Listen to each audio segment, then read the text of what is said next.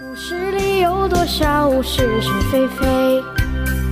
故事里有多少非非是是？《侍卫官杂记》作者宋乔，由事了播讲。故事里的事，说不是就不是，是也不是。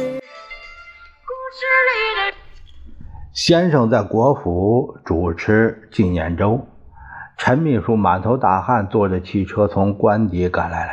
啊，好消息，好消息！他看见侍卫长就嚷嚷：“什么好消息？”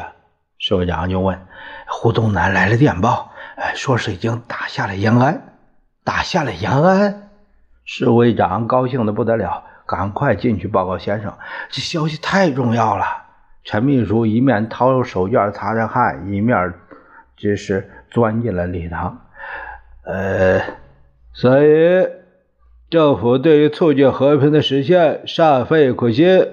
我们现在对共产党发动攻势，目的就是为了统一和平。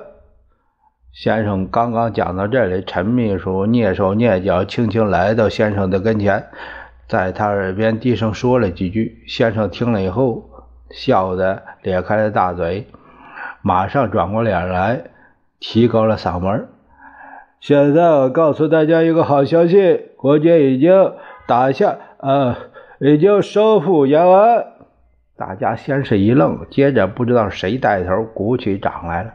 有两三分钟之久，主席万岁！有人大声喊着，往一看，原来是西西大将谷正刚。他的声音实在是洪亮，怪不得有人背后叫他大喇叭。他这样一来，别人也跟着喊起来。先生得意极了，不断的点头示意。太巧了，太巧了！我们本来预定明天开三中全会，这个好消息就在开会的前一天传来。大家又是一阵掌声。反正捧场的事儿谁都会做。白姐，先生大概忽然想起了刚才的训话还没有结束，呃，赶紧补上了这两个字。先生就这样下了主席台和。于大胡子几个元老握握手，说了几句闲话，上车回了官邸。恭喜恭喜啊！夫人从里面迎出来，大令，这消息太好了。弟弟，胡宗南是我在华普时最得意的学生，他的用兵和我都是神速的。对了，他不是还没结婚吗？呃，你要想替他和珍妮做媒吗？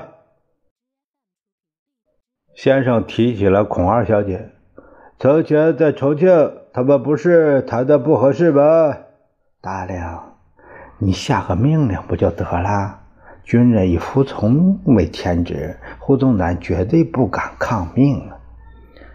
结婚不比打仗，一定要双方情愿，这是不好下命令的。是说“是”就是“不是也是，故事里的事，说不是就不是，是。